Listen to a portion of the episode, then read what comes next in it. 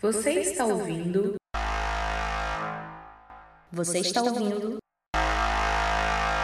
Mil tretas. Imaginação em estado puro. É uma chatice. Olha que maldito. Eu sei que ele tá exigindo mais do que patrão, né? Que paga Olha que paga desgraçado. velho. pouco e exige muito. É, Oi. aliás, você escutou o, o podcast dos nossos mentores essa semana? Eu, nossa, eu quase morri de dar risada, velho. Então, eu vi só o começo. Eu achei genial que eles copiaram a gente, você viu? Eles copiaram a gente, eles copiaram a gente. Tá chegando no nível que o Jovem Nerd copia a gente, é incrível. É, Ô, só falta- Tucano, vai tomar no seu cu. Não, eu E tô aí, pela gente, velho. Não, e aí os caras falando. Não, o, o Fred falando pra ele. É, só que você tá xingando o. Tucano, caralho. Não, o, o começo do episódio é esse. Então você não escutou. Não, eu escutei, só que é, é que com, com a entonação que você falou, essa foi a sua Ah. entonação real de xingar alguém, entendeu? É porque a minha entonação e a do Fred é parecida.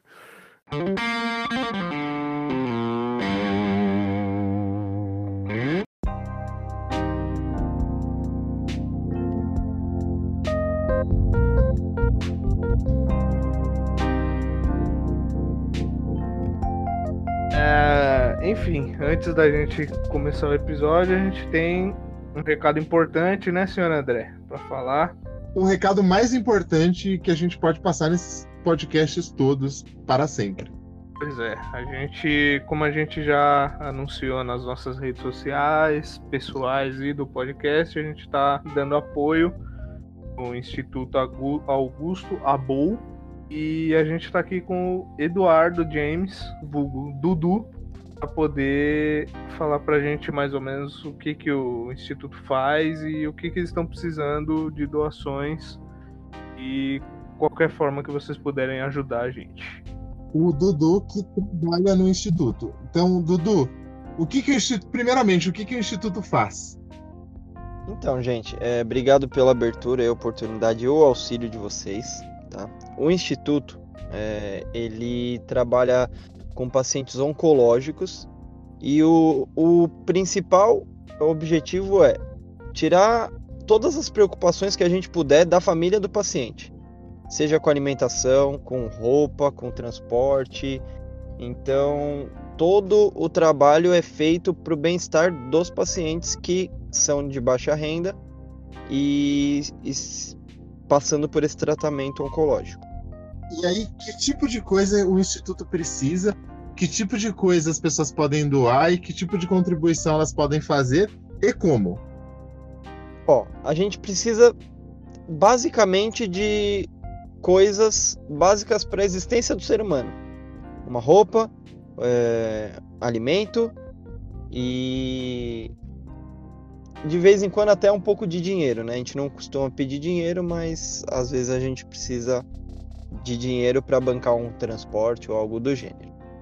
É, como vocês podem doar? As doações físicas é, dependendo da localidade, a gente pode retirar, mas a gente ainda não está muito forte nesse trabalho. O ideal seria levar lá no Instituto, que fica na Avenida Parada Pinto, 787, na Vila Nova Cachoeirinha, em cima do Banco do Brasil. É, as doações em dinheiro é, são feitas através do Banco Bradesco, agência 0093, conta corrente 33000, dígito 0. O CNPJ do Instituto, que serve também como Pix, é 36 344 060 barra 0001 traço 79. E aí, vocês conseguem conferir um pouco de como o trabalho é feito, da- das realizações que o pessoal do Instituto tem através do Instagram, que é, Dudu? O Instagram é arroba Instituto Augusto Abou. Tudo junto, tudo minúsculo, simples, fácil e prático. E aí, a BOU é A-B-O-U, certo? Isso, certinho. E o E Face é a mesma coisa. Além disso, também tem o site que é É o www.institutoaugustoabou.org.br ou simplesmente www.guto Então, gente, é, quem puder ajudar, por favor, ajude, porque esse é um trabalho sensacional e muito necessário, porque muitas vezes, principalmente essas famílias de mais baixa renda, quando eles têm um paciente oncológico na família, acaba que os pais, no caso de ser um adolescente ou uma criança, acabam precisando parar de trabalhar ou diminuem as fontes de renda porque eles têm menos tempo para correr atrás disso, em virtude de levar o paciente em consultas, acompanhar, cuidar dele em casa. Então, toda dor de cabeça extra que a gente puder tirar dessas famílias é muito bem-vinda. Valeu? O próprio tratamento, né? Porque um tratamento quimioterápico ou radioterápico que seja, ele debilita muito uma pessoa e exemplos que eu tenho, por exemplo, de uma pessoa que é mais velha e também precisar de assistência, precisar ser levado, porque, meu, fica em condição que não dá para dirigir, é força, força do corpo que se perde, é bem, é bem complicado, essa galera precisa de uma ajuda. Só lembrando, a gente tem o nosso Instagram também do podcast, que além de episódios e novidades do do Mil Tretas, a gente também vai estar tá postando lá várias novidades sobre o Instituto, então pode seguir a gente também. Aonde, André? É arroba Mil Tretas Podcast. E lá, além das nossas redes sociais pessoais, a gente tá também fazendo um trabalho para angariar materiais, insumos, roupas, alimentos não perecíveis, etc., para o Instituto.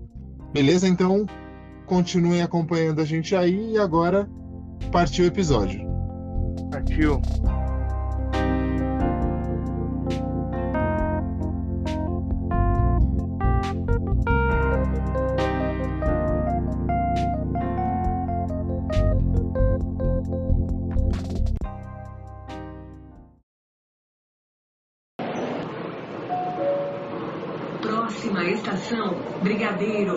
Desembarque pelo lado esquerdo do trem. É, eu, tava, eu tava pensando aqui, velho. Tipo, me aconteceu um, um, um episódio sábado. E aí, desse episódio, que me aconteceu sábado, eu resolvi. Eu comecei a pensar nessa, nessa, nessa questão do que a gente vai falar hoje, do lance do bom senso. Mas é, é um tipo bem específico de bom senso, porque tá ligado? É, sabe quando você, quando uma coisa, é, ela é, ela é errada, só que ela é errada porque, sei lá, uma lei muito idiota diz que ela é errada, ou uma norma muito idiota diz que ela é errada, só que tem gente que precisa daquilo para sobreviver, ou precisa daquilo para não se ferrar, ou aquilo não vai prejudicar de fato ninguém. E aí aquele que é responsável por aplicar essa regra, ele pode fazer vista grossa para aquilo, porque, meu, não está prejudicando ninguém. Só que, por outro lado, a pessoa que está praticando aquilo, ela realmente precisa daquilo.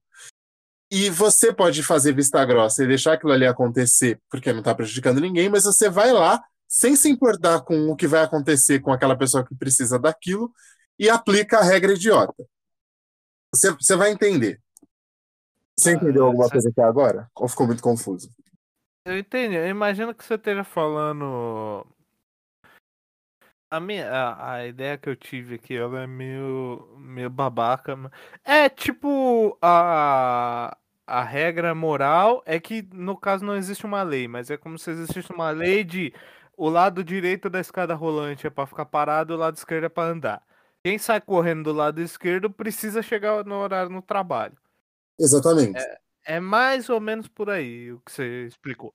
É como se, beleza, não existe essa lei que é para você ficar do lado, do lado direito da escada se você quiser ficar parado, só que o bom senso te diz que se você quer ir na escada parado de boa, você fica de um lado e quem precisa correr feito louco, porque é um escravo do nosso sistema, corre pelo outro lado. Se você Exato. Quiser ser um babaca e ficar esticado no meio da escada para atrapalhar as pessoas que estão atrasadas, você pode. Só que você é um grandíssimo filho da puta se você fizer isso. E aí, vamos lá. Sábado, eu tava eu tava andando, eu tava indo para casa da minha senhora no metrô. Estávamos eu e ela, e a gente estava na linha verde do metrô. E assim, os meus problemas com o metrô de São Paulo, eles vêm de, de, de, de há muito. Eles vêm de há muito. Porque ao longo da conversa a gente vai discutir sobre os meus problemas pessoais com o metrô de São Paulo, que eu sei que não são, não são só meus. A gente estava lá sentado, e aí tinha um, um, um rapazinho, ele devia ter, sei lá, os, os seus 18 anos, saca? Tipo, 17, 18, assim. É, aquele cara não tem, ele não chega a ter 20 anos. E o cara, ele tava tocando violino. E, tipo, o cara tocava bem, mano. O moleque toca bem. Ele tocando lá o violino dele e com um chapéuzinho no chão, pedindo dinheiro dentro do metrô. Aí, vamos lá. Primeiro ponto. Você concorda comigo que se a pessoa tá se expondo ao nível de, de fazer um trabalho na rua, ou de ela, sei lá, vender coisa no metrô, ou tocar uma música no metrô para conseguir dinheiro, correndo o risco de ser xingada, de ser achincalhada, humilhada, ignorada, é porque ela realmente está precisando daquilo? Porque assim, eu não consigo ver forma de alguém querer fazer aquilo por diversão, porque você está num cenário totalmente hostil. É, não, não é. Não é tipo o rolê cultural que rola na Paulista, né? Exatamente. Não é tipo o rolê cultural que rola na Paulista e não é tipo você ir no Teatro São Pedro tocar violino. Você tá tocando num ambiente hostil com gente que muitas vezes odeia aquele instrumento porque, sei lá, gosta de Barões da Pisadinha, não sei, que eu não tô fazendo julgamento moral, mas às vezes a pessoa odeia aquilo ali e vai te tratar como se você fosse um grande coliforme. Ainda mais o violino, né? Que é um instrumento um, bem específico num nicho musical. Exatamente. Embora ser- eh, possa ser colocado em outros e muitas vezes colocado bem, ele é um instrumento um tanto quanto específico. Nichado, nichoso, nichíssimo. Nichado. Nichável, exatamente. E aí, além do fato de as pessoas pensarem que todo violonista é cego, né? Também tem isso. Violinista. Eu sempre confundo violonista com violinista. Violonista é violão, caralho. E É, o, vi- o violonista é o, o cara que tem o, o, o castelo aqui em, em Ribeirão Pires. Robson Miguel. Robson Miguel. E aí, para você, pra, pra você ver como, ó, o, cen o, o, o cenário, a, a Perfect Storm tava, tipo, se, se, se cumprindo. André speak English. Tá? A, a tempestade perfeita estava se formando. O rapazinho tava tocando o violino dele, tocando bem e tal. E aí, meu, a, a corda do violino do moleque estourou. E ele, Hum. tipo, fez aquela cara de, ah, estourou minha corda. Sabe que a pessoa fica sentida? Mano, dá até um aperto de, de, de, de lembrar a cena. Ele ficou bem sentido, porque deu pra ver que aquilo ali pra ele era um prejuízo considerável. Uhum. Porra, estourar a corda do violino, você precisa ser muito azarado. Eu não tenho nem ideia de um valor. É, eu não tenho ideia de valor, mas dependendo do quão fudido você tá, se custar 10 reais, você já, já é um estrago inacreditável. Beleza, estourou a corda. E aí, eu e a Amanda, a gente recolheu umas moedas que a gente tinha, demos pro moleque, ele ficou super agradecido e tal. E ele tava com uma quantidadezinha até que pequena de dinheiro ali, né? Não sei desde que horas ele tava trabalhando, mas ok. É, eu não lembro em qual estação que foi. Talvez tenha sido na Brigadeiro. A gente, o, moleque saindo do metrô, e na hora que ele tava saindo, chegou um dos tiras do metrô, né? Chegou um dos seguranças do metrô. E aí, o arrombado, ele já com aquele olhar, com aquele olhar canino, sabe? Sabe, a- aquele olhar de, de, ah, eu preciso atacar esse fulano aqui, sem nem perguntar quem ele é, qual que é a história dele, por que que ele tá fazendo isso, se ele precisa do dinheiro ou não, se ele vai ter que pagar um aluguel, se ele precisa de comida ou não. Aí, beleza. Na hora que eu vi essa cena, a, a Amanda já me conhece. Eu olhei pra cara dela e falei, amor, se este cara tentar bater no, no, no moleque ou tomar o violão do moleque, eu vou entrar na frente e isso vai virar uma confusão inacreditável. Uhum. Beleza, eu levantei, ela já levantou junto comigo. Na hora que o cara veio com graça, eu já entrei no meio. E, o- e- e o que, que era o agravante da situação? O, o rapazinho que tava tocando, meu, ele é um cara pequeno, ele deve ter tipo 1,60 e pouco, sabe? Ele é pequeno e tipo aquele, aquele, aquele mano franzino, tá ligado? Ele não, tipo, não tem um porte assim de quem briga. O cara é inocentão, sabe? Uhum. Molecão. É, molecão, só que assim, tipo, No, no sentido bom. Molecão no sentido. E tipo assim, porra, o cara tava trabalhando e com um- uma puta arte foda. Aí eu saí, E eu já saí falando, eu já avisei a Amanda num volume mais ou menos alto. Ó, se esse cara tentar tomar o violino ou bater no, no, no, no moleque, vai dar merda. Eu já passei pela porta, antes da porta fechar, a Amanda saiu também. E eu falei, ó, eu vou acompanhar, eu e minha namorada, a gente vai acompanhar é, o, o artista aqui até a saída do metrô. E o cara, sabe aquela pessoa que tem o olhar baixo da ignorância?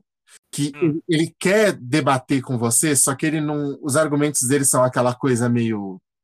meio canina mesmo.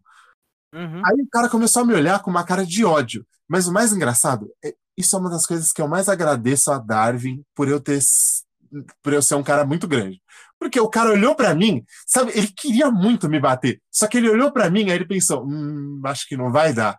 E aí ele começou a meio que babar assim de raiva. Ele é, você tá achando que a gente vai, que a gente vai é, pegar o violino do menino? Aí eu falei, olha, eu não tô insinuando nada, mas dado o histórico de vocês de tomarem mercadoria de quem tá vendendo as coisas, e, as- e eu já vi, eu já vi gente, Felipe, chorando no, no, no saguão do metrô porque o cara tinha aquilo ali para vender, para levar comida para casa, e os caras tomaram dele porque uma regra idiota diz que não pode. Aí eu falei, então, eu já vi vocês tomando mercadoria e já vi gente saindo chorando, pedindo pelo amor de Deus para vocês devolverem, porque aquilo era o que o cara tinha para vender e pagar o aluguel dele, e vocês tomaram mesmo assim e ainda bateram na pessoa. Então pode ser que isso não seja o seu caso específico, só que eu já vi acontecer. Então, É- é, pode não ser o seu caso em particular, mas é a sua classe, né? é a classe dele, exatamente. É o seu pessoal aí. Aí eu falei, pode ser que não seja o seu caso, mas eu prefiro ficar aqui porque eu não sei qual é a situação do, do cara. E se o cara precisa desse dinheiro para comer e você- vocês acabam quebrando o violino dele, tomando o violino dele, e aí o moleque não tem o que comer. Aí beleza. O cara, ele foi reclamar, ele foi resmungar, não, porque a norma é não sei o quê, porque a norma é isso, porque a norma é aquilo, porque a norma blá blá blá. Aí a gente subiu a escada, que era lá na, na Brigadeirão um lance só, e a gente ficou naquela naquele saguãozinho onde ficam as catracas tal. E aí eu conversando com, com o moleque, tentando acalmar ele, porque ele tava muito em choque. Ele tava muito nervoso, achando que iam tomar o violino dele. E provavelmente iam mesmo. Aí eu, eu falando pra ele, ó, relaxa, é só você sair, meu, na próxima vez, toma cuidado, olha bem se não tá vindo ninguém. Porque se não tiver ninguém pra te ajudar, os caras vão tomar seu violino. Eu sei que. E, mano, violino você tá ligado. Um violino barato é caro. Tipo, o violino é, É. um instrumento caro. Decente, decente sim. Você Mas tem uns de violino- 300 reais, mas não dura, o som é horrível. É, então. E dado ao local onde ele tava, que é o metrô, que a gente já comentou de toda a hostilidade que tem naquele local, Sim. é um instrumento de baixa qualidade com um som ruim vai acabar desagradando ainda mais pessoas. Exatamente. Então, é, é uma situação complicada mesmo. E considerando que o violino do moleque, tipo, ele tirava um som legal daquele violino, meu, aquela porra era uns mil reais, no mínimo, no mínimo. E se não fosse mais? E imagina, mesmo que fosse 500 reais, o prejuízo do moleque, que, se o moleque precisa tocar no metrô, é porque provavelmente ele não tem outros 500 ou, sei lá, mil reais para repor o instrumento. E aí eu conversando com ele, tipo, meio que dando as manhas de como é que funciona a segurança do metrô, como é que os caras vão para cima de você, parará. E o segurança olhando com uma cara de ódio e ainda aquele olhar baixo da ignorância. É, é, porque a norma diz que não pode, não sei o quê. Aí eu falei, ó, amigo, é o seguinte, vocês são uma classe que todo ano eu vejo vocês com coletinho falando de greve, de melhoria de condição, de salário, de não sei o quê. Você, com o seu salário, que, que eu não sei quanto um funcionário do metrô ganha, mas deve ser uns 3, 4 pau. É, e e de- eu acho que o, o pessoal mais, né, linha de frente deve ser alguma coisa assim. Eu falei, você com seu salário, que com certeza é muito maior do que ele consegue ganhar tocando violino, você reclama e, e vocês todos fazem greve com coletinho, com um panfletozinho bonitinho, contando história triste, falando que vocês precisam de mais dinheiro. Agora, o moleque que você não sabe se ele precisa comer, você não sabe se ele vai ter que morar na rua, se ele vai ser despejado, se ele perdeu o violino, ou se ele não conseguir esse dinheiro, você não tá nem aí, né? Aí eu falei, é, é, é, você ser corporativista é legal. Agora, quando é para quando é no cu dos outros, é bom, né? E o cara me olhando com aquela cara de ódio, é, mas ele tem que sair porque a norma não sei o quê. E eu, cara, qual que é o seu problema? Você é idiota? É, Cara, e- cê- dá pra você ver que ele tá, primeiro, que ele tá desestabilizado. Segundo, ele não tem. Ele não, tem convicção nenhuma do que ele tá fazendo. Porque o único argumento dele, pelo que você for pela história que você tá contando, o único argumento dele é ah, porque a norma não sei o quê. É, é. E, e assim, meu, é, é esse, e é, é a partir dessa história que eu fico pensando, eu comecei a pensar muito drasticamente na questão do bom senso. Porque, meu, beleza, existe a porra da norma? Existe. Existe a recomendação da Secretaria Estadual de Transporte, do diabo que seja, dos russos, da, da- do diabo. Existe a recomendação? Existe. Só que, porra, se você é uma pessoa que tem o mínimo de bom senso e você tá olhando uma situação daquelas, você tá vendo uma pessoa que nitidamente precisa daquele dinheiro por que diabos você só não olha e fala, não, beleza, ele tá é a norma, mas eu vou fingir que não vejo porque às vezes o moleque precisa. Porque você, você há de convir comigo. É, embora você, você, você tenha carro, você já deve ter andado suficientemente de trem de metrô para você saber é, para você saber é, corroborar o que eu tô falando. Sim. Raramente é quase impossível alguém entrar no metrô para fazer zona, algazarra, tumulto, balbúrdia, é, tipo, indiscriminadamente. Geralmente, quando a pessoa entra no metrô e chama a atenção dos outros, é porque a pessoa tá muito fodida e precisa de alguma coisa. Sim, com certeza. Mas é, isso daí não precisa nem de mu- muito. O, dá pra você ver no desespero da pessoa.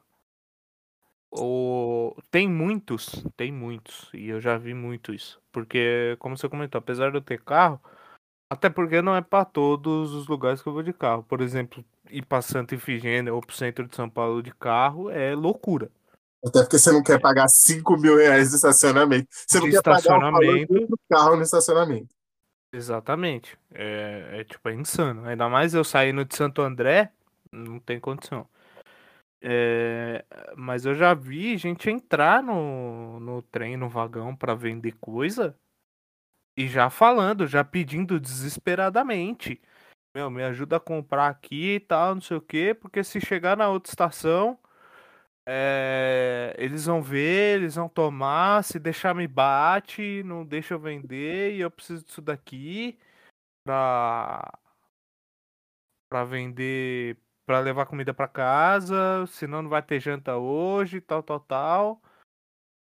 E, cara, é complexo, dá pra você ver, tem muitos ali que você consegue perceber do jeito que fala, na voz, você consegue perceber que, tipo, o cara precisa daquilo, ele não tá ali de alegre. E assim, você repara que o, o- o mais ah, o mais triste do negócio é assim. Eu entendo que as- ah, tem gente que fica muito incomodada mesmo, como várias coisas me incomodam em vários lugares. Só que eu sempre penso, tá, será que o incômodo que isso me gera, ele é suficiente para eu às vezes acabar com o sustento que a pessoa tem, com o único sustento que a pessoa tem? E mais, você pensa só, é, no metrô tem, tem barulho de gente falando. Os usuários do metrô mesmo, que estão indo lá só para se. Os, os commuters, como diz o- a narração do metrô, né? As pessoas que estão Uhum. se deslocando de casa para o trabalho, eles falam alto, tem gente que grita, tem gente que fala berrando, e isso incomoda, e incomoda num, num tempo mais prolongado do que o cara que entra, e o cara fica cinco minutos ali, três minutos, quatro minutos. Não é como se o cara ficasse horas ali. E sabe qual é o pior de tudo? Tem um monte de arrombado que fica com, com- com o nariz para fora da máscara e você não vê um guarda observando ou andando ali procurando alguém que está sem, sem máscara ou que está com o nariz para fora da máscara, né? Porque é igual você andar com a, com a bilola para fora da, da cueca, né? Você andar com a cueca e com a bilola por cima do elástico da cueca. Não adianta nada. Exatamente. Isso, você não vê um. Aí, é, isso que me, isso é uma das coisas que mais me irrita na, na autoridade no Brasil. Porque os caras, eles estão sempre olhando para o lugar menos importante. Tipo, então quer dizer que é, ma- é mais importante um cara que supostamente está incomodando os outros para tirar o sustento dele dali. E ele está incomodando as pessoas por três ou quatro minutos, ou o, o filho da puta, o arrombado, que tá com o nariz dele por, por fora da máscara. É, isso daí eu acho bizarro mesmo. É porque eu não, não andei de metrô desde que, né? o apocalipse se instaurou no país. Mas não só lá, né? Em outros lugares também. Você vê, é que na rua ninguém pode fazer nada. Mas enfim. É, várias lojas, se for no. Se, se você entrar num shopping pra fazer qualquer coisa, você vê gente com o nariz pra fora da máscara. É. que mais? A máscara meio no olho, assim. Meio pra cima, a boca meio pra fora. Gente com a máscara baixada. Porque, ai, eu não consigo respirar direito com isso. O que, na minha opinião, deveria ser um- uma confirmação de que está funcionando, né? Exatamente, exatamente. É, até porque máscara de tricô, né? Não adianta nada, porque eu já vi gente com máscara de tricô. E, e o, Nossa. o foda é que assim, é, de- desse, só desse acontecimento, eu consigo fazer três, eu consigo tirar três desdobramentos. O primeiro é a questão de, da mais absoluta falta de bom senso do arrombado que não pode fazer vista grossa para uma coisa, meu, banal. E, e, assim, o cara prefere querer ser o funcionário exemplar e às vezes tirar a comida da, da boca de alguém do que fazer uma vista grossa que não vai dar nada. Ou também a questão de que. Você já reparou que no Brasil, o uniforme, a pessoa veste um uniforme e ela acha que ela tá com o traje de poder do, do Lex Luthor? Ela, ela, ela veste o uniforme e ela acha que ela é o Vendel Savage, que vai viver para sempre e pode massacrar todos os inimigos. A pessoa veste um uniforme, ela acha que ela vira o Batman. Que, que a pessoa veste o uniforme, ela acha que ela tá acima da, do tipo do bem e do mal. Todo cidadão neste país e, e, e cidadã neste país que veste uma porra de um uniforme, seja o segurança de terno preto na porta da balada, seja os, os tiras na rua, seja o carinha do metrô, os caras eles, eles vestem aquele uniforme e eles começam a olhar para o resto como se fosse uma, uma classe inferior. Como. Eles acham. É, é, eles se sentem o Capitão América, né? É o, é o Uh! escudo. O, o uniforme é o escudo. Eles vão vestir aquilo e aí eles viram o. O bastião da, da justiça e da, do que deve ser feito, e eles podem apontar para os outros e falar: você não pode fazer isso, você pode fazer isso. O que eles não entendem, assim como qualquer pessoa que de mau caráter que usaria os trajes e o escudo do Capitão América, é que o próprio Capitão América é exatamente o, a personificação do contrário disso. Faz todo sentido. E detalhe, os caras acham que eles viram o Capitão América e a gente vira o Soldado Invernal, só que sem o braço biônico. Ou seja, a gente não consegue nem às vezes sair na mão como poderia ou deveria. De, de forma decente, né? De forma igualada. Enfim. Assim, eu entendo que essas pessoas que trabalham com uniformes, é, e, e, elas trabalham no sentido de, de, segurança pública ou privada, eu entendo que os caras estão várias vezes expostos a gente que é filha da puta também, que vai provocar eles, nego que quer pular a catraca do metrô, fulano que quer fazer não sei o quê. Só que o problema é, as, a, a, os, os, órgãos reguladores dessas coisas e, e os contratantes, eles não têm o mínimo, o mínimo, o mínimo é, é, critério na hora de, de trazer, de contratar essas pessoas. Porque, assim, um cara como aquele do caso do violino, o cara é totalmente desequilibrado. O cara é desequilibrado. E eu tenho certeza que ele só não me bateu porque não ia dar. Porque se ele fosse do meu tamanho ou maior, ele ia tentar me bater. Como já aconteceu outras vezes por coisas banais. Eu já fui quase agredido no metrô sem fazer absolutamente nada. Tipo, nada. Teve um dia lá que eu já contei isso no, no, episódio do, do. Eu acho que eu contei isso no episódio do racismo, não lembro. Que ainda a gente gravou, mas ainda não saiu, tá? Isso aqui é um spoiler.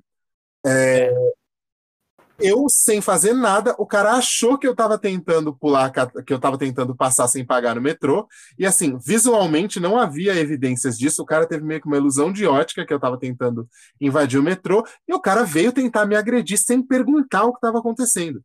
Porque esses caras, eles são treinados para é, procurar e destruir. Não tem não existe um meio termo. Ou você é o cidadão de bem perfeito e, e imaculado, pudico, ou você é um arrombado criminoso, terrorista que merece ser espancado até desmaiar. Tipo, os caras, eles não têm essa noção de, de gradiente, de, de, é, de camadas, né? Tipo, eles não enxergam o mundo em camadas. É como se você estivesse literalmente colocando um monte de cachorro ali. Claro, eu não. não... Até desmaiar, você tá sendo bonzinho, né? Exato, isso quando não matam, porque já aconteceu. É, e assim, dá para falar que todo mundo que, por exemplo, trabalha no metrô é cuzão? Não. Só que a qualquer idiota que veste aquela roupa, como qualquer pessoa legal que veste aquela roupa, o cara tá representando a instituição. Então, é a instituição que, que, que tá agredindo as pessoas. É a instituição que tá sendo racista e escrota com as pessoas.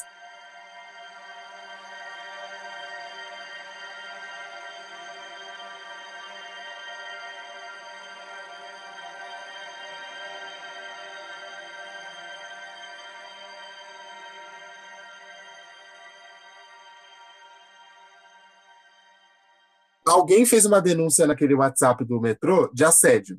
Fizeram essa denúncia de assédio, e aí o, os, os seguranças do metrô pararam a, uma das composições que era que eu estava dentro, começaram a vasculhar. Tinham cinco ou seis casais dentro do vagão. Eu sou um cara preto e estava com a minha namorada, que é branca de olho verde, os pararam a mim e começaram a perguntar se estava tudo bem, como se eu fosse o suposto Jack que estava no, no vagão. Por quê? Porque eu era o único cara preto. Então, assim, o metrô, ele dá man... o metrô de São Paulo, ele dá mancada com as pessoas e é de muito tempo atrás. Eu lembro uma vez, é, quem me contou isso foi o Capa. Quando ele trabalhava no, no. Ele trabalhava no mesmo esquema que eu trampei lá, dos, dos bagulho de show e etc. É, ele estava voltando, acho que do show do Iron Maiden de 2003, talvez. E aí, tipo, so, sobrava umas coisas lá, né, do, do catering, umas bebidas, uns negócios, e aí o pessoal deixava levar. Ele com a mochila cheia de coisa, depois de ter trabalhado o dia inteiro, feito um camelo no, no, no show do Maiden, ele sentou no chão do metrô, e, meu, os caras, em vez de chegar e falar, oh, você não pode sentar aí no chão, os caras já chegaram sacando aquela tonfa, tonfa, que para quem não sabe, é tipo um cacetete lá que tem meio de borracha assim. Pra quem, pra quem jogou Mortal Kombat, a arma do Striker. É a arma do, a arma do Striker. Que algumas pessoas usam pra fins esquisitos, mas enfim. É... os, caras já, os caras já chegaram batendo no capa, tipo, sem nem conversar. E aí, sabe, é, é o caso do bom senso. É o caso do bom senso. Aí, a falta de bom senso combinada com o uniforme é a, a. Aí sim é a bomba de merda perfeita. É, é, engraçado, é engraçado o que você tá falando. A gente tinha, tinha muito isso no. Eu trabalhei em dois ou três lugares que a gente tinha esse conceito, né? Que é o que a gente. Na verdade, em dois dois lugares que eu trabalhei, a gente desenvolveu esse conceito por causa de pessoas desse tipo. E foram. No primeiro, ainda a pessoa foi designada para um cargo de supervisão. Né? Ela era um, um analista igual a gente, trabalhava com a gente do nosso lado, e aí ela fez um processo interno, foi aprovada e assumiu um cargo de supervisão. Parabéns para ela, ótimo, excelente. Só que aí ela virou outra pessoa. É tipo assim, é para ilustrar bem, ela era quando ela tava na classe baixa entre aspas, ela era tipo aquele famoso candidato, aquele famoso ex-presidente daquele famoso Partido Vermelho, né? Sim. E quando ela virou supervisora, ela virou mandrião. É tipo isso. Entendeu?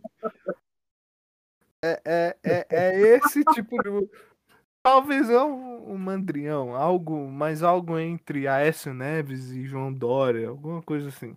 Sei. Nesse meio, assim. Um Entendi. João Amoedo, enfim. Entendi. Ela achava que tinha que privatizar tudo e deixar os pobres morrerem de fome. É, de repente, assim, tipo, tudo que ela dizia que que incomodava quando ela era da classe operária, entre aspas, tudo que atrapalhava ou não dava uma sensação de dignidade, de repente ela passou a justificar e até defender o porquê daquilo acontecer. Porque é um, um, uma das falhas de bom senso maiores que eu vejo por aí é justamente aquela de a pessoa ser absorvida, né? Tipo, a pessoa é absorvida por um determinado sistema. Tipo, Sim. você sabe que o seu chefe, por exemplo, é um arrombado. Se- Uhum. Seu chefe destruiu a sua vida por ah, meses, anos. Você vira chefe e aí você fala: hum, agora tá tranquilo, né? Não tá mais doendo no meu rabo, eu vou pôr nos outros mesmo, e é isso aí. Ah, eu sei por que, que ele faz assim, eu vou fazer também. Ó, é mais fácil. É... Enfim, o ponto que eu queria chegar é, a gente batizou isso de a síndrome do pequeno poder, né? Que é é exatamente isso, é você dá pra uma pessoa porque ela não tinha ali plenos poderes de nada, ela não tinha decisão, ela não tinha nada.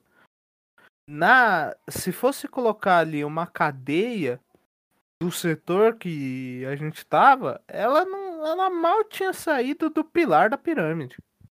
Tipo, chegou na borda da primeira camada. É, era esse era o lugar dela. Ainda tinha pra cima em níveis hierárquicos, né?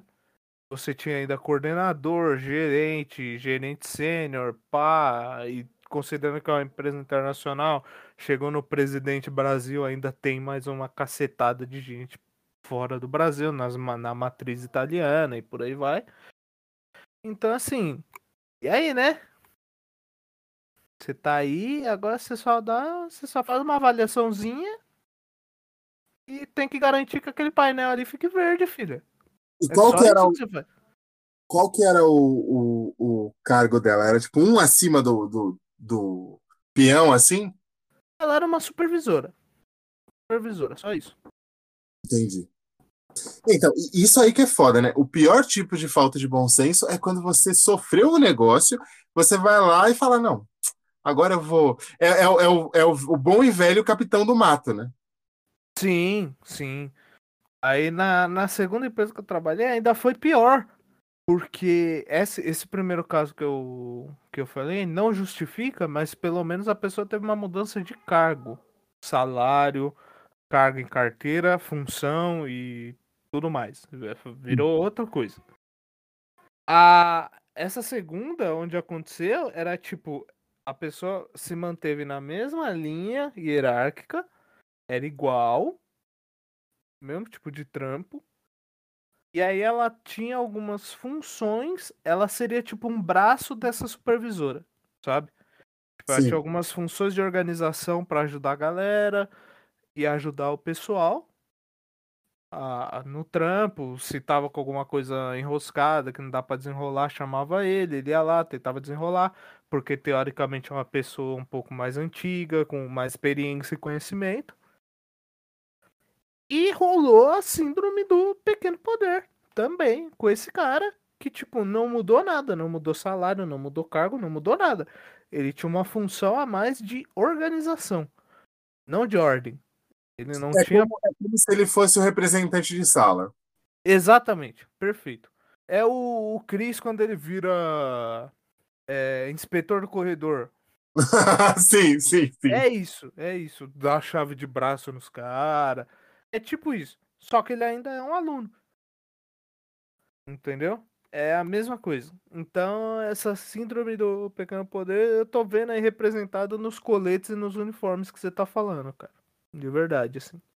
E é foda que, assim, é, isso, isso, é um, isso é um mal muito. É, isso, isso é um mal muito brasileiro. De Sim. as pessoas é, elas não sabem lidar com o poder em esfera nenhuma. É igual, né? é, em 13 de dezembro de 68, quando o bonitão do, do Costa e Silva, Arthur da Costa e Silva, para ser mais exato, quando ele baixou as cinco, ele tinha um vice-presidente que era civil, né? Que era o Pedro Aleixo. O Pedro Aleixo soltou para ele aquela clássica frase, né? Agora, tipo assim, você está de fato implantando uma ditadura mesmo. Que você está suspendendo, fechando o Congresso, suspendendo o direito político de todo mundo e parará. Aí o Pedro Aleixo vira para o Costa e Silva e fala: então, ó, bonitão, o problema não é o senhor, o que o senhor vai fazer, o problema é o que o guarda da esquina vai fazer agora. E é tipo exatamente isso. Qualquer guarda da esquina acha que pode tocar o zaralho. Porque Sim. É, a isso, isso é uma é, é, é muito um, um reflexo de um lugar que tem um, como eu posso dizer, a gente tem aquele aquela tara, né, autoritária. Todo mundo acha que, que, que virou chefe, virou uma espécie de tipo capataz, tá ligado? Você não é o chefe orientador que ajuda, não sei o que, né? Você é o capataz que tem que punir o outro. E ah, me fuderam quando eu era empregado, agora vocês vão ver, agora que eu sou o chefe, eu vou fuder vocês mais do que fizeram comigo.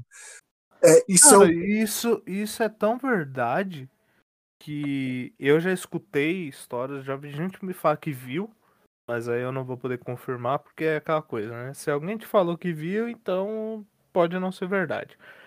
Mas não é difícil de achar, eu acho que todo mundo já escutou uma história dessa de de policial dando dando mó esporrão, tipo, praticamente enquadrando um civil pra descobrir que esse civil ele é um policial também com uma patente maior que a dele. E o soldado lá acha que ele tem moral pra chegar metendo capataz em cima de qualquer civil. E eventualmente ele acaba se fudendo, porque aí o outro é capataz dele. Mas de tanto que esse pequeno poder que não existe cega a pessoa, ele acha que, tipo, não, eu tô aqui, eu tô acima de todo mundo, eu vou chegar apontando o dedo mesmo. é, porque o, o Brasil, ele é o país da carteirada, né? Tipo, Uhum. a gente gira em torno da. Tudo nesta porra é carteirada. Tipo, nada. É, é- é muito raro você ver alguém que tem um pouquinho de poder e não quer, e não quer chegar batendo com a trolha imaginária na mesa e tocando zaralha, porque não, eu sou o chefe, não sei o que. Eu mesmo. É, no, no emprego que eu, que eu tô agora, saiu uma moça que ela entrou no lugar de uma moça que participou do programa aqui uma vez. É, essa moça entrou e, tipo, meu, ela falou: ah, é, agora começou minha era. E ela começou a tocar o zaralho. Ela, quando ela era empregada, funcionária, né? Quer dizer, quando ela era subalterna, ela era toda gente fina, toda tranquilinha. Raramente ela tinha algum acesso de raiva, alguma coisa do tipo. Quando ela virou chefe, ela começou a ter acessos de raiva frequente por tudo, absolutamente tudo. É, e a, a frase que ela mais soltava era: quem manda sou eu. A gente estava numa reunião para discutir né, aspectos do funcionamento da, da empresa que a gente trabalha, como que a gente. Para discutir mesmo, né? Porque o que você faz numa reunião? Uma reunião não é o chefe falando faz isso, isso, isso isso. A gente discute questões e tal. E toda vez que você. Porque imagina só, você está tendo uma reunião no seu setor, tem alguma coisa que está dando problema, certo? Aí o seu chefe fala, ó, eu acho que é tal coisa. E você fala, não, eu acho que não é isso, eu acho que é outra coisa. Aí ele fala, não, mas eu acho que é isso por causa disso, disso e disso. Você tem o direito a dar a sua tréplica. Aí você fala, não, eu acho que não é por causa disso, disso e daquilo. Quando você fazia isso com essa, com essa moça aí que virou minha chefe, ela tinha um, um, um, um faniquito autoritário. Ela é, mas acontece que a chefe sou eu, e enquanto vocês forem abaixo de mim, vocês vão fazer exatamente o que eu quiser. Sabe?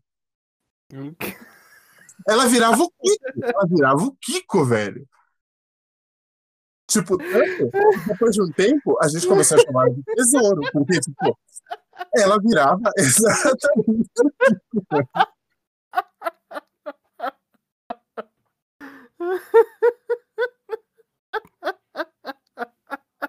E, e o problema é justamente esse, né? É, é, até a criança, até a criança aqui, ela tem aquele, aquela sanha autoritária de você tá jogando bola, o time dela perde, ela pega a bola e fala, a bola é minha, eu vou embora. Tipo, hã? É, bem isso, "Ah, eu não quero jogar mais. Ah, eu cansei. É, eu cansei. Nossa, velho, cara, essa do Kiko foi foda, mano. É, mano, era exatamente, era exatamente assim. Tanto que me dava uma vontade de dar risada que quem trabalhava, quem que era a equipe, era eu e um, um mano, outro mano que já participou de um episódio aqui. Um dos que participou do episódio de racismo. Hum. É, E, meu, a gente ficava um olhando pra cara do outro, a gente queria muito dar risada, só que não tinha como. Porque se a gente desse risada, ela ia passar do Kiko pra Dona Florinda, era capaz dela querer bater na gente. Hum, Meu Deus, ela é melhor. E assim, bom senso. O lance do bom senso é foda, porque eu, eu fico muito ligado nas questões econômicas, né? Tipo, por exemplo, você vê aí na rua o que os, o que os antigos chamam de marreteiro, né? E a gente chama de camelô ou vendedor ambulante. Eu nunca entendi por que de marreteiro. Eu, eu, quando eu escutava isso quando eu era criança, eu achava que eram os caras que vendiam marreta ou que eles, tipo, marretavam as coisas pra quebrar, tá ligado? Tipo uma empresa de demolição, não sei. Uhum. É, esses caras, os caras, eles estão numa situação é, mais ou menos parecida com a do pessoal que vende no metrô. Porque assim, meu, trampar na rua é complicado. É, é bem complicado. E se você se dispõe a pegar um carrinho de comida, a pegar um, um, um produto aí que você fabrica e vender na rua, é porque você precisa muito daquilo. Porque você precisa muito mesmo. Porque você fica lá de sol a sol, chove, venta, faz calor, faz frio, é, tem gente arrombada que quer te, te distratar porque você está na rua. E aí você vê ah, uma, uma cena que é muito frequente, eu não sei aí em Santo André como é, mas isso aqui em São Paulo é todo dia. Você tá ali pelo centro, os, os, o pessoal que vem do Haiti, que vem da Nigéria, que vem dos lugares assim bem mais cagados que o Brasil, que estão vindo para tentar ganhar alguma coisa tal, direto os caras correndo do Rapa. E meu, o que, que é o Rapa? O Rapa é um monte de peão, que geralmente são, que são os GCM, né? É um monte de peão que está numa situação um pouco melhor do que os outros peões, e aí por isso eles acham que é legal correr atrás dos caras para pegar tudo que eles têm e deixar os caras passando fome. Não, eles estão numa situação um pouco melhor do que os desempregados, né? É, basicamente. Basicamente. É, e aí os caras acham que. E assim. Mas não justifica. Não justifica. Nossa, o que eu falei parece que, nossa, dá, dá pra justificar a atitude. Não. Não dá. Na verdade, o fato deles terem consciência de que eles estão um pouco melhor do que o cara que tá ali vendendo porque tá desempregado, devia fazer ele ter, ter a consciência de falar, é, não vou, não vou zoar esse cara aí, porque, né? E aí você pensa só, é uma espécie de um senso de dever meio deturpado, que esse senso, dentro desse senso de dever, que é qual que é o meu dever aqui? É tocar os aralhos e tomar tudo que esses caras têm. E dentro dessa, dessa, desse sentimento de senso de dever, não tem o bom senso e às vezes até a, a, é, eu não gosto de usar essa palavra porque as pessoas hoje em dia elas estão cada vez mais usando as palavras no sentido errado. As pessoas não têm essa empatia de olhar e, e pensar, mano, aquele cara pode passar fome se eu tomar a mercadoria que ele tem aqui. E... Ah, mas é. Isso daí, cara, é um problema. É um problema ainda mais profundo. Que ele vem de um lugar da nossa sociedade que é o famoso se você se esforçar, dá. Né? É uma ilusão que foi inventada aí pra, pra convencer, convencer o brasileiro a continuar vivendo na mesma merda que ele já vive é, incrustaram na cabeça de todo mundo e infelizmente só quem consegue, não tô querendo dizer que eu seja o esclarecido, mas só quem consegue se despertar dessa matrix que consegue perceber que isso é uma grande mentira, que é uma ideia podre que de que se você se esforçar, né, que somente esforço basta, a vontade e correr atrás, né, entre aspas, você pode sair de qualquer tipo de situação que você esteja. Né? Falando de desemprego, de dificuldades sociais, enfim. Porque a galera acha realmente que você simplesmente querer, você consegue, tipo, ah, não, eu vou ali, ah, dá para fazer uma faculdade fácil, sei lá, não vou nem falar de programas e enfim, não, não é esse o ponto. O problema é ficar incentivando a galera de que, tipo, isso é possível e não é. Tem muito mais coisa por trás até chegar no ponto de, ah, se eu quiser, eu vou lá e mudo e pronto, e é só correr atrás e força de vontade que dá. E é foda que assim, quando você fala que, ah, é só se esforçar que dá, dá a impressão que o carroceiro que tá puxando uma carroça que pesa 300 quilos pra cima e pra baixo, juntando recicláveis, não tá se esforçando. Como se esse cara estivesse deitado em, em berço esplêndido ao som do mar e à luz do céu profundo, tá ligado? É tipo, não faz sentido.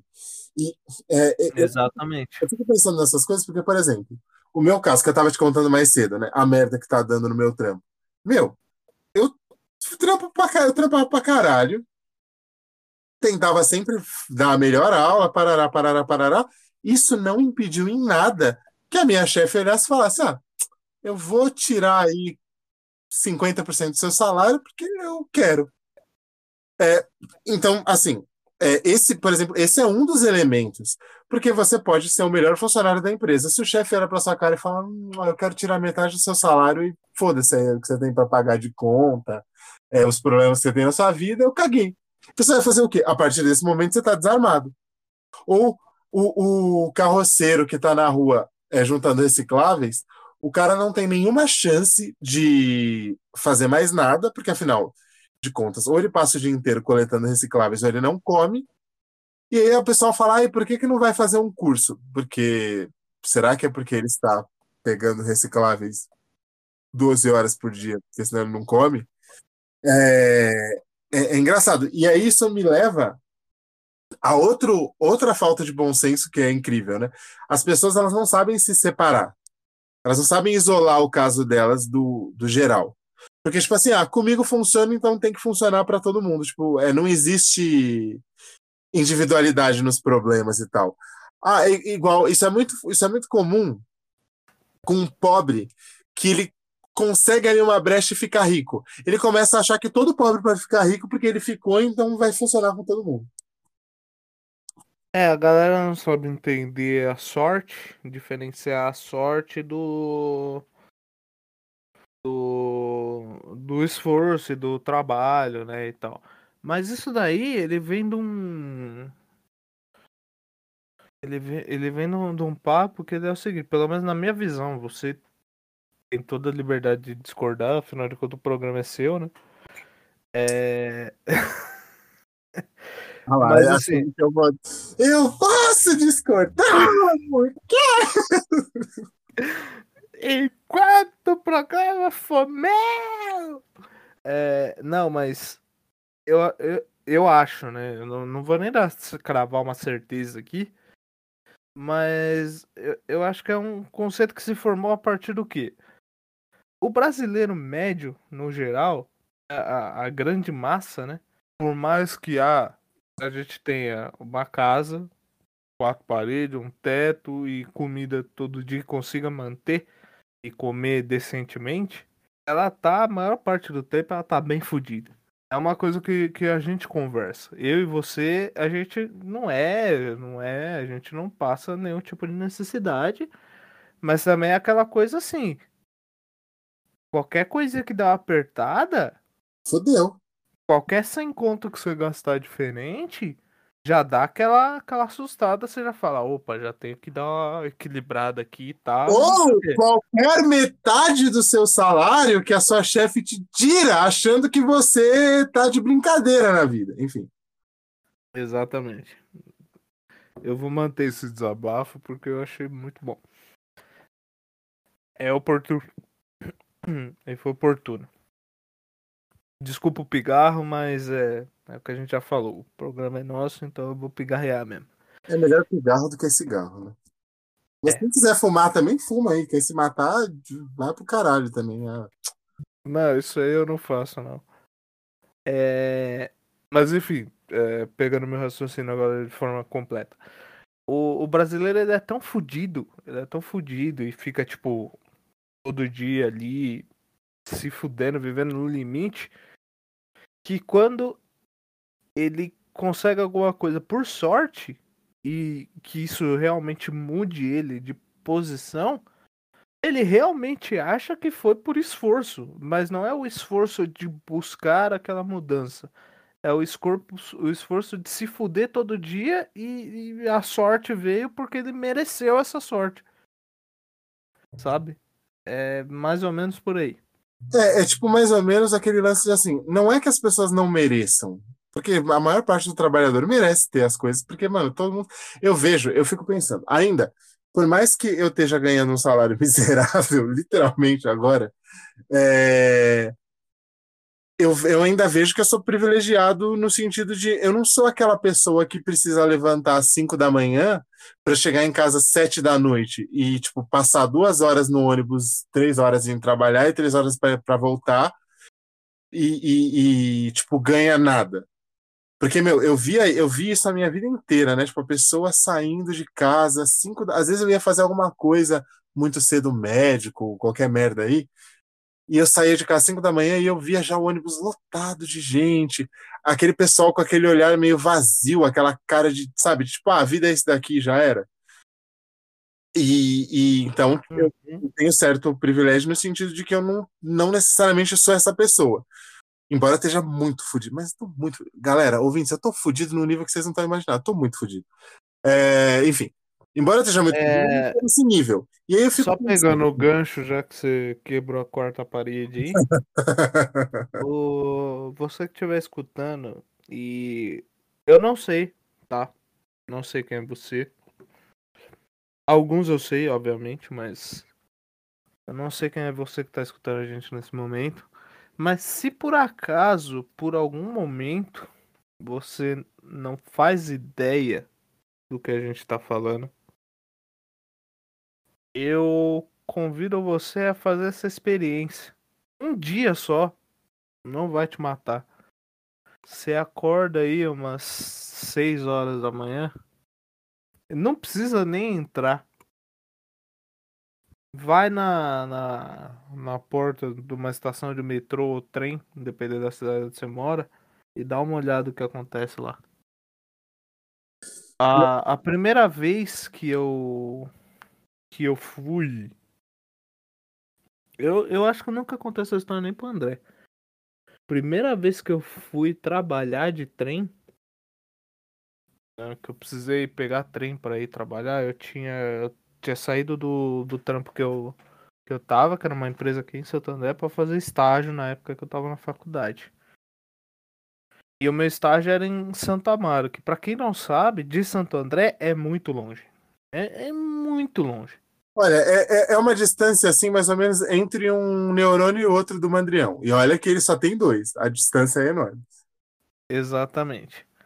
E, e como eu não, não conhecia muito na época, quando eu tava no processo, né, pra ir, me convidaram, ó, fazer uma entrevista, tal, tal, tal. Eu falei, não, legal. É, como que faz pra chegar aí? Ah, de onde você é? Eu sou de Santo André. Tem fácil acesso ao metrô? Eu falei, tenho. É, eu pego um trem, eu tô no metrô. Aí ela me explicou o caminho que era linha vermelha até o Anhangabaú e no terminal Bandeira ali pegar um, um ônibus chamado Terminal Varginha e eu ia descer, perguntar pro cobrador que eu ia descer na frente da, da dita empresa. Aí, beleza. Eu fui fazer as entrevistas, tipo, era 11 horas da manhã. Então eu peguei o trem, o metrô às 9. Cara, esse horário é uma delícia. E eu sou defensor de que o melhor meio de transporte do no, no- na cidade de São Paulo é o metrô.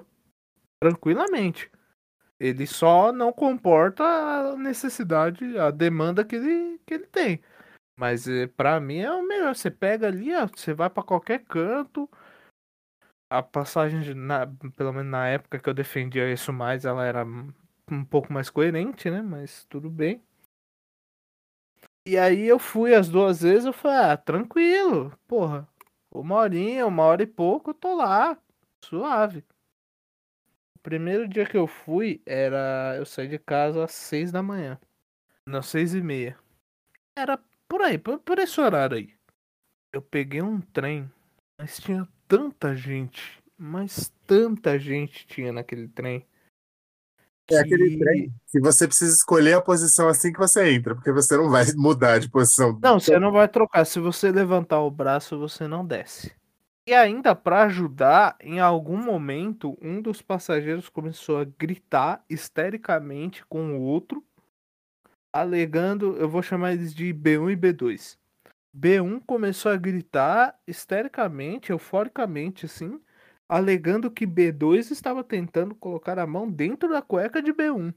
Bananas de pijama, uma dupla Isso aí. depravada. Bananas. Exatamente. B2, por sua vez, estava alegando que estava arrumando o celular no próprio bolso. Peraí, é, o cara estava tentando sacar da bilola do outro cara que ele nem conhecia no metrô, é isso? Supostamente. Puxa, Supostamente. olha o nível que o seu. Pra você ver a que ponto chega o metrô de São Paulo, hein? E ponto, chega o metrô de São Paulo. Isso era o pri- a primeira vez que eu tava pegando, tipo, um metrô profissionalmente falando, né? Pra fins, pra fins profissionais e não de lazer. Aí eu sei que foi. Isso aconteceu entre a estação Utinga de Santo André e a estação da cidade de São Caetano. Quem nunca andou no trem aqui na nossa, nossa linha aqui, que vai de Rio Grande da Serra até o Brás, isso é uma distância bem grande. Entre Utinga e São Caetano é uma distância grande. É uma distância grande. É, é a mesma distância entre o que um dos filhos do Mandrião escreve no Twitter e a gramática correta da língua portuguesa. Exatamente. É uma distância grande. E aí, nesse meio de caminho, B1 ficou puto com o B2. Ao ponto que, ao chegar na estação de São Caetano, o B1 expulsou de B2 de dentro do trem. Empurrou ele pra fora. Aí tinha uma menina, uma moça que ela era cega dentro do, do trem também. Acompanhada com uma pessoa que estava acompanhando ela. Essa moça cega começou a falar desesperadamente, falou, gente, gente, pelo amor de Deus, eu não tô pondo a mão em ninguém, eu só tô querendo passar. Porque é a situação que o trem de São Paulo, o transporte público de São Paulo te deixa desesperado, principalmente se você não enxerga.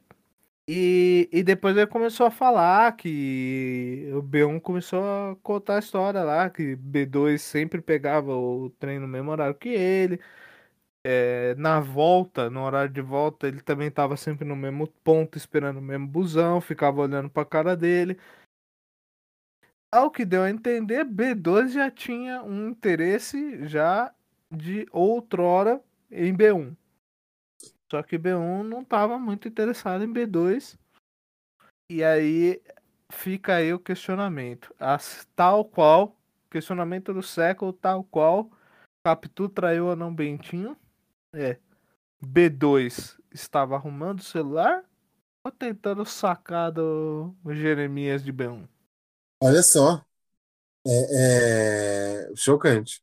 Chocante. Isso aí é, é um daqueles casos que eles teriam que contar essa história no programa do João Kleber.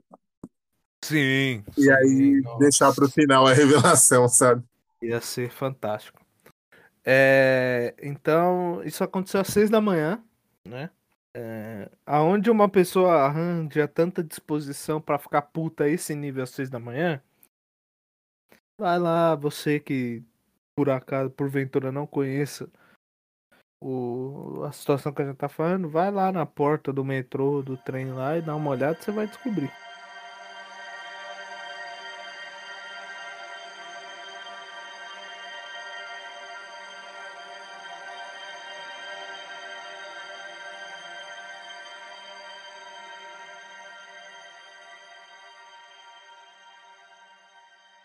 Aí, assim, a gente, a gente divagou um pouco, mas basicamente é o lance da pessoa achar que ela conseguiu aquilo só porque ela é foda, tá ligado? Porque, mano, ser foda tem um monte de gente que é foda. Eu sou foda em um monte de coisa e tô pobre. O Felipe é foda em várias coisas e tá pobre também. Tem um monte de gente que eu conheço aí, que tá Uhum. jogada na rua, que às vezes não tem nem o que comer, que é foda em um monte de coisa. É, se, se, se ser bom bastasse, não tinha tanta gente fodida. Até porque é aquele lance, né? Mano, não importa o quão bom você seja numa coisa. Se você não tiver condições de, de desempenhar isso, não vai dar em nada.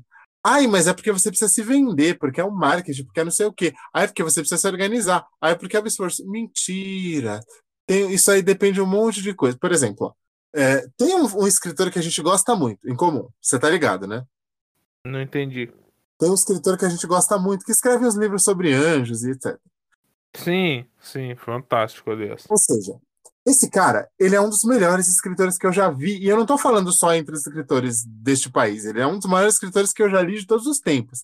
Eu gosto mais dos, dos livros deles do que de Bernard Cornwell, do que de Stephen King, tipo, é esse o nível do cara.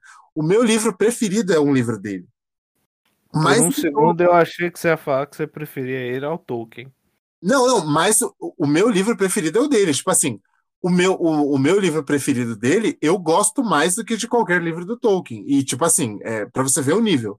O cara é. Eu posso dizer que o cara é um gênio. Eu não sei, deve concordar comigo. O cara é um gênio. Não, ele, ele, é, ele é fantástico.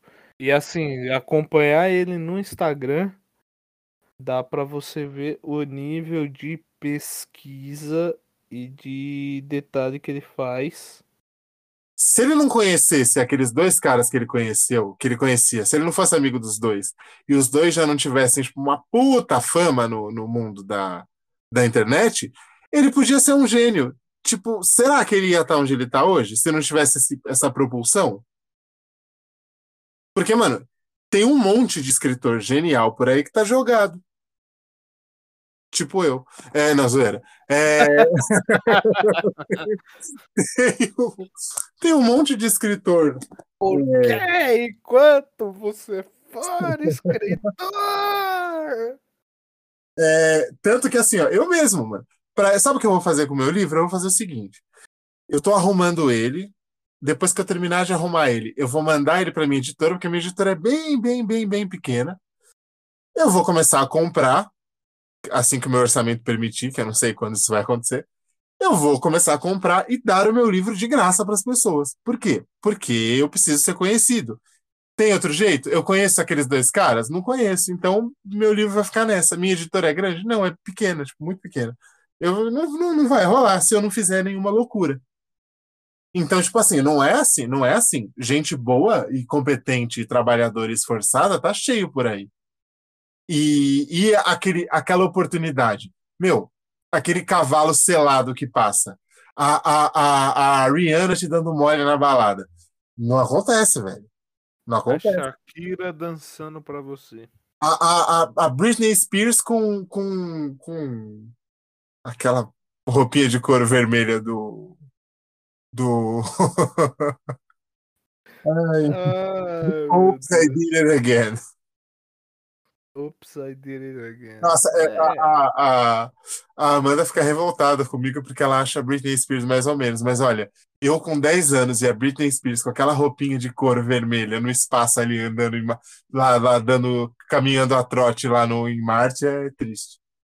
Não, mas a Britney Spears não é mais ou menos. É... Enfim. Aí, aí o, o, o esquema é esse aí, velho. Você pode ser foda o quanto for. Se não chegar alguém que te dá aquela oportunidade no momento preciso, não vai acontecer nada. Simplesmente. É, você vai ficar esperando, achando que você tá com toda a vontade do mundo e se culpando porque outras pessoas conseguem fazer coisas que você não, e você vai ficar se culpando porque você não tá fazendo. Aparentemente você não tá fazendo nada. E na verdade é só que a vida não funciona assim e ninguém te contou até agora. Não, é na hora que você percebe que a vida não funciona assim, você faz. Você dá aquela engolida do seu madruga, né? Porque é. o é louco.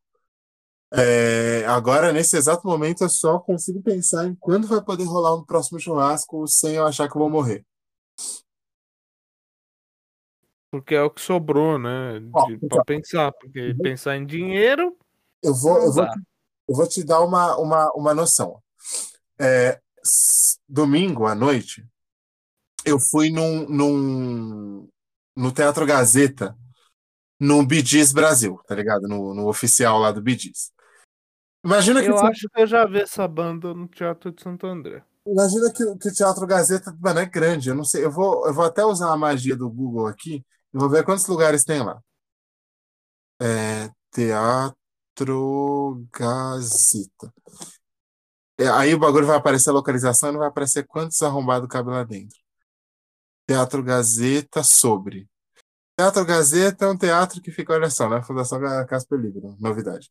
Teatro Gazeta, capacidade. Vamos lá, Teatro Gazota. Tem, cabe 700 pessoas ali. Devia ter 100. E tipo, mano, beleza, você precisa ter 100 pessoas, porque, né, as regras de segurança para cada um poder ficar a 10 metros do outro.